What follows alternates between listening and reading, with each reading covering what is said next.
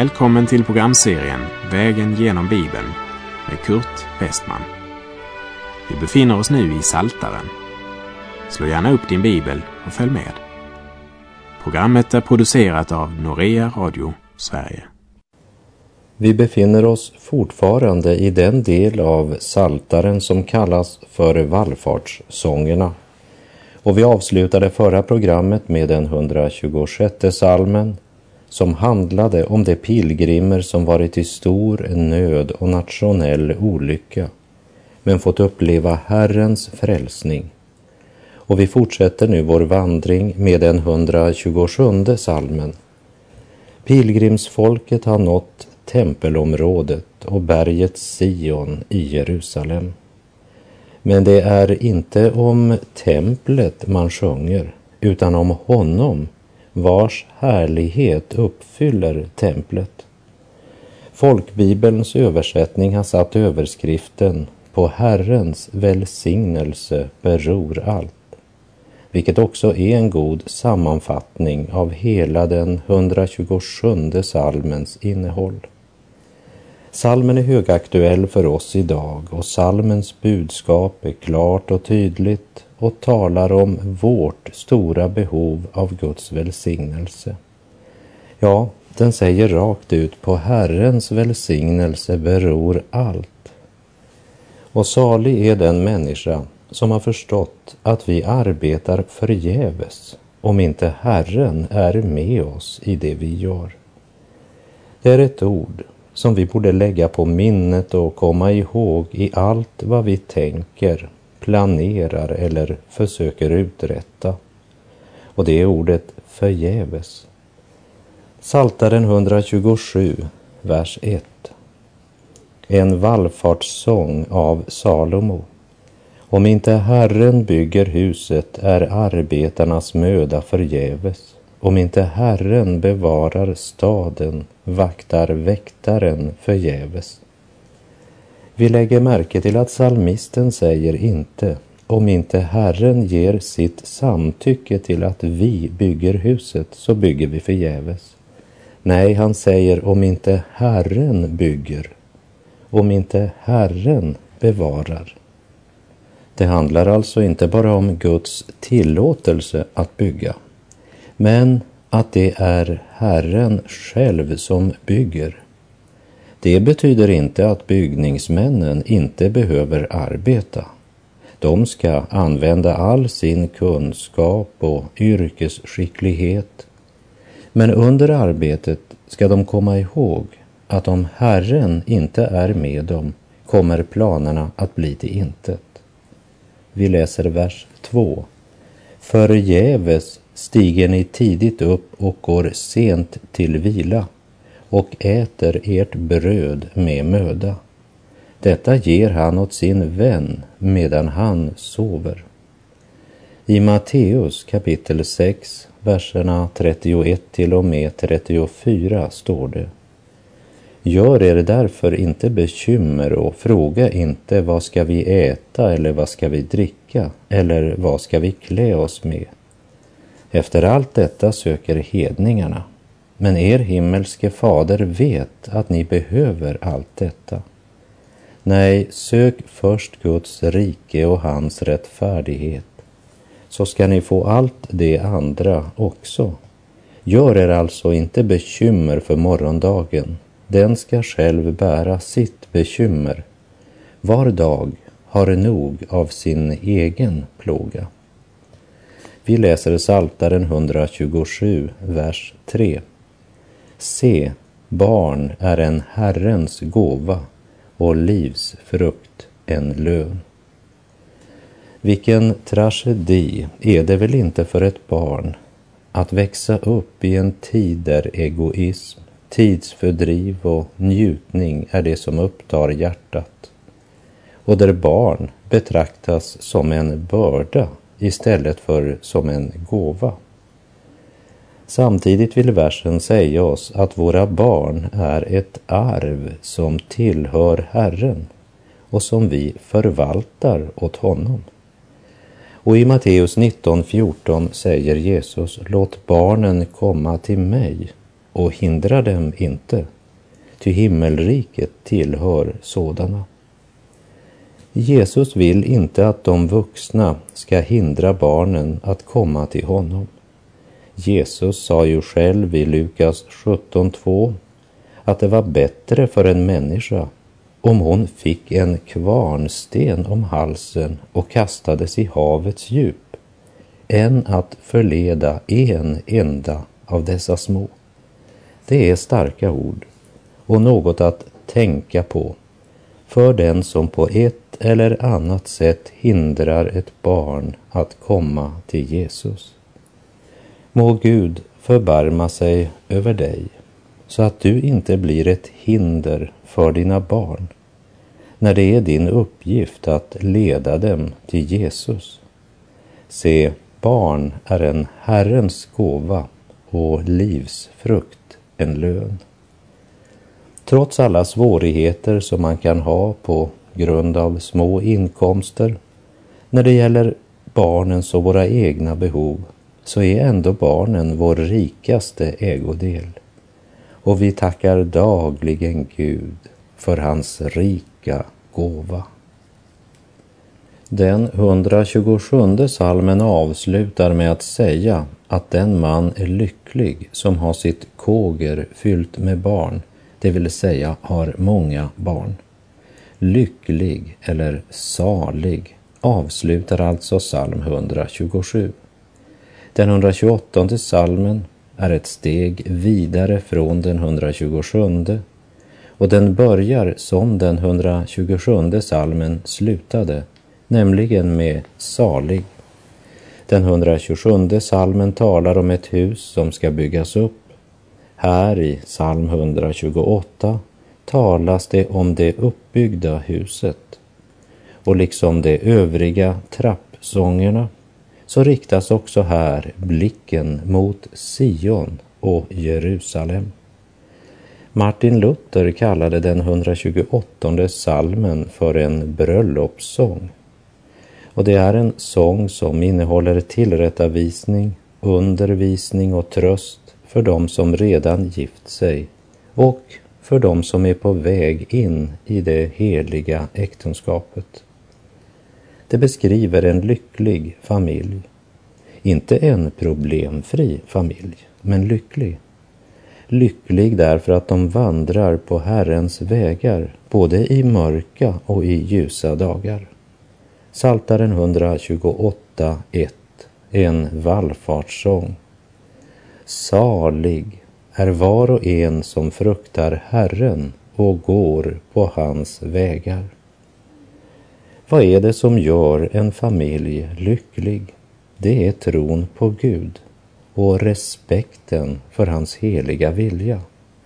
I Första Timoteusbrevet 6.6 står det Ja, Guds fruktan i förening med ett förnöjt sinne är verkligen en stor vinning. Må nåd och frid i ännu rikare mått komma er till del genom kunskapen om Gud och vår Herre Jesus.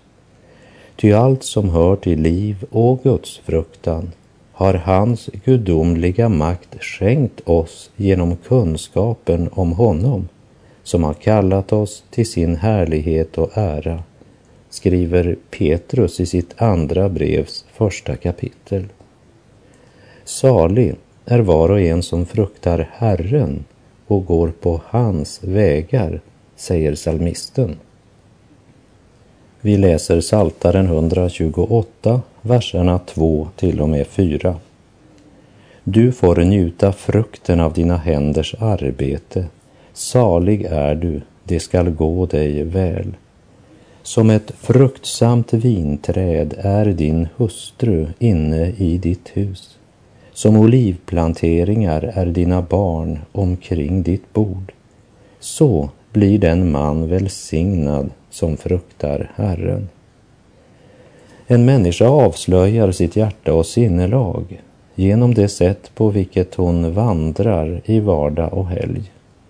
Och glädjen väller ofta fram i det liv där hjärta och handlingar är ett med Gud.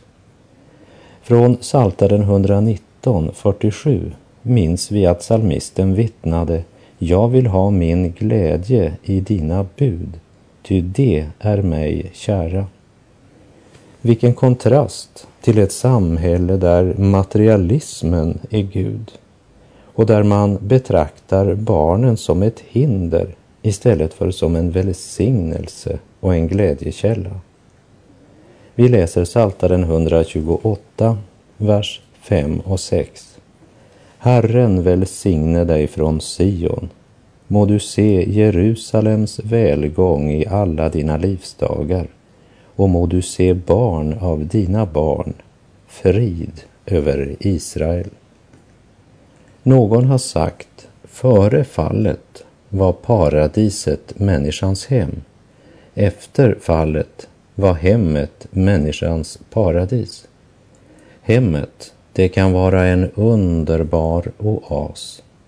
Men det kan också vara det motsatta, en förtärande öken, om inte livets vatten står centralt i hemmet. Den 128 salmen är en lovsång till hemmet och äktenskapet. Det är saltarens bröllopssång.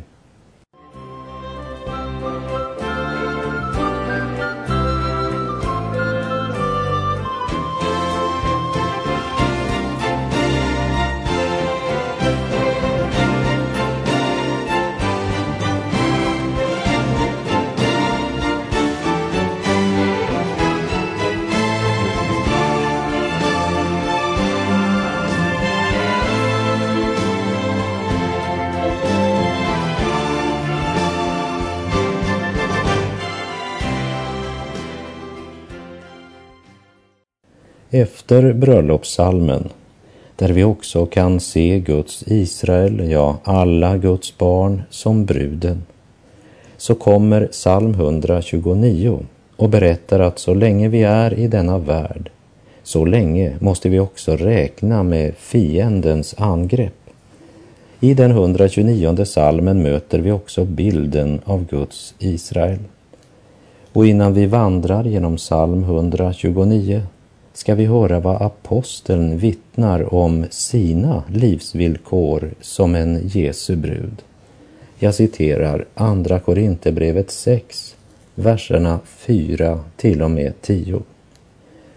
Nej, under alla förhållanden vill vi visa att vi är Guds tjänare med stor uthållighet under lidanden, nöd och ångest, under hugg och slag, under fångenskap och upplopp, under arbete, nattvak och svält, i renhet och insikt, i tålamod och godhet, i den helige Ande, med uppriktig kärlek, med sanningens ord och Guds kraft, med rättfärdighetens vapen i både höger och vänster hand, under ära och vanära, med dåligt rykte och gott rykte. Man kallar oss villolärare, men vi talar sanning. Vi är misskända, men ändå erkända. Vi är döende, men vi lever. Vi är tuktade, men inte till döds. Vi är bedrövade, men alltid glada. Vi är fattiga, men gör många rika. Vi är utblottade på allt, men äger allt. Också i den 129 salmen som är en av vallfartssångerna är det pilgrimen som förlossats av Gud som sjunger. Och nu har de kommit till Jerusalem för att tillbedja, tacka, prisa och lovsjunga Herren sin förlossare. Saltaren 129, verserna 1 till och med 3 en vallfartssång. Stor nöd har det vållat mig ända ifrån min ungdom, så kan Israel säga. Stor nöd har det vållat mig ända från min ungdom. Ändå blev det inte för starka för mig. På min rygg har det plöjt och dragit långa fåror. Guds försyn Hans omsorg och underbara förlossning minns vi bland annat ifrån uttåget ur Egypten i Andra Mosebok och från Esters bok där Herren räddade Israels folk undan total utrotning. Fiendskapet mot Israel är inget nytt. Men djupast sett så är fiendskapen faktiskt riktad mot Gud. Ja, många är det folk som på allt sätt försökt vålla Israel nöd och lidande. Många och starka fiender har försökt utplåna denna lilla nation, men ändå lever nationen Israel fortfarande. Saltaren 129, verserna 4 till och med 8. Men Herren är rättfärdig och har huggit av det ogudaktigas band. Det skall komma på skam och vika tillbaka alla de som hatar Sion. Det ska bli som gräs på taken, som vissnar innan det har vuxit upp. Ingen skördeman fyller sin hand med det, ingen kärvbindare sin famn. Det som går förbi säger inte Herrens välsignelse vare över er. Vi välsignar er i Herrens namn. Även om Guds Israel har lidit mycket och även om en Jesu lärjunge ibland verkligen är både misskänd och döende, tuktad, bedrövad och fattig, så är Gud rättfärdig. Och en dag ska Guds rättfärdighet bli uppenbar för alla, både för alla Guds barn och för alla ogudaktiga. Alla som hatar Sion skall komma på skam, det säger Guds ord. Och det ska bokstavligen gå i uppfyllelse. Ve dem det gäller. Liksom ingen kan lysa välsignelse över gräset som växer på taket och som hastigt spirat fram så grönt i solhettan men sedan dör bort innan det mognat därför att det saknar både djup jord och vatten och torkar bort utan att någon skördar det. På samma sätt blir det med Israels fiender. Det bär ingen frukt som kan fylla skördemännens händer. Ingen skördeman fyller sin hand med det, ingen kärvbindare sin famn. Det som går förbi säger inte Herrens välsignelse vare över er. Vi välsignar er i Herrens namn. Det är bättre att vara en människa som ropar ur den djupaste nöd än att frimodigt springa mot sin egen undergång därför att man lever i en falsk trygghet. Ur djupaste nöd är överskriften på den 130 salmen där de två första verserna präglas av en brinnande längtan. Det är en underbar botsalm som talar om hur salmisten under sitt livs djupaste nöd ropade till Herren Gud. I den 130 salmen möter vi den djupaste nöd och den nödställdes bön. Vi möter trons förvissning, Guds ljus, det eviga hoppet och den frid som övergår allt förstånd. När doktor Martin Luther en gång tillfrågades om vilka salmer han tyckte bäst om sa han psalmerna 32, 51, 130 och 143. Och doktor John Owens sa följande. Jag för min del predikade om Kristus i åtskilliga år, under vilka jag bara hade en ringa, om ens någon, på erfarenheten grundad kunskap om vad det vill säga att gå till Gud genom Kristus. till dess Herren fann för gott att hemsöka mig med svåra lidanden, genom vilka jag fördes till gravens rand och min själ trycktes ner av förskräckelse och mörker. Men Gud vederkväckte nådefullt min ande genom en mäktig tillämpning av psalm 130, vers 4. Men hos dig är förlåtelse för att man ska frukta dig.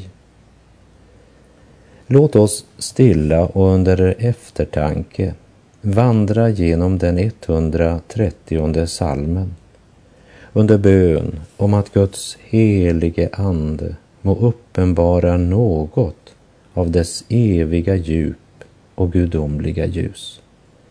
Vi läser Saltaren 130, verserna 1 till och med 3, en vallfartssång.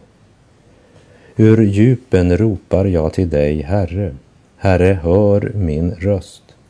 Låt dina öron lyssna till mina böners ljud. Om du, Herre, tillräknar missgärningar, Herre, vem kan då bestå? Hur stor nöden än blir så slutar aldrig salmisten att be. Och därmed så vill skriften undervisa också dig i denna sanning. Att var du än befinner dig och hur du än har det kan du ropa ut din nöd till Gud. Samtidigt är salmisten mycket väl medveten om att om Herren, som ser och vet allt, skulle ställa honom till räkenskap för hans tankar, ord och handlingar så var han förlorad. Dessa verser säger oss att psalmisten var klar över sin skuld inför Gud.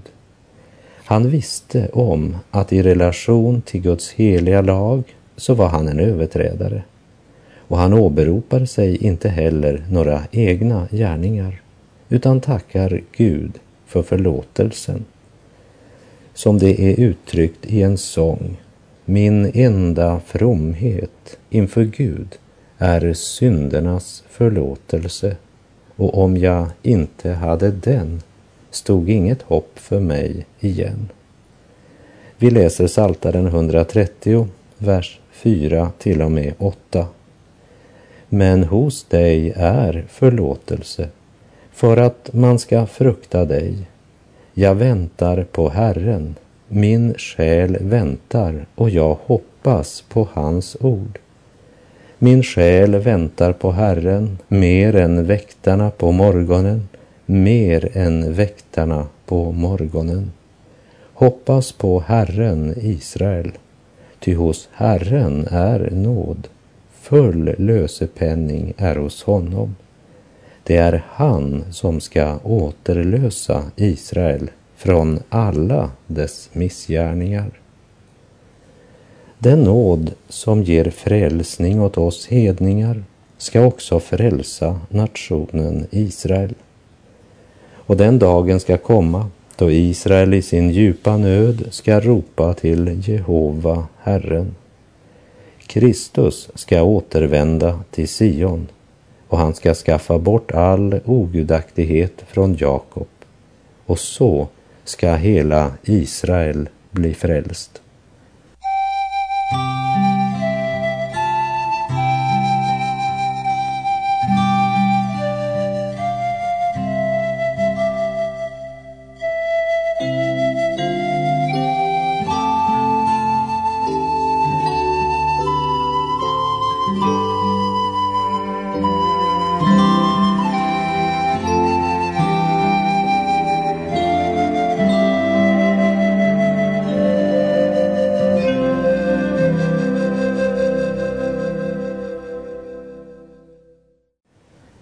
Den 131 salmen vittnar pilgrimen om sin enkla förtröstan och sin trygghet i Gud.